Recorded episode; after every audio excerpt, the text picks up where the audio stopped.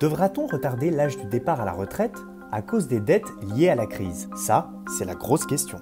Ben, la crise se traduit, comme euh, vous savez, par une forte hausse du taux de chômage qui frappe euh, surtout les jeunes et naturellement, retarder l'âge de départ à la retraite, ça voudrait dire que les seniors restent plus longtemps dans les entreprises, donc que les jeunes ne vont pas trouver leur place et donc ça aggraverait encore euh, la situation euh, du, euh, du, marché du travail et des difficultés pour les jeunes.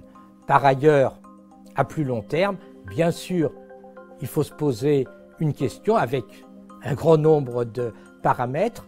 D'un côté, la croissance, l'emploi, et de l'autre aussi la contrainte écologique qui fait que naturellement, on ne va pas avoir une croissance fabuleuse dans les euh, décennies, les années et les décennies à venir. Il faut réfléchir, planifier la situation et je pense que la meilleure situation, c'est le partage du travail, le partage des revenus. Il faut accepter de limiter notre empreinte écologique, donc obligatoirement un peu notre consommation euh, matérielle et donc cette euh, réduction, euh, ce partage du temps de travail, ça signifie aussi que ce n'est pas la peine de forcer les gens à aller euh, au-delà de 62 ans.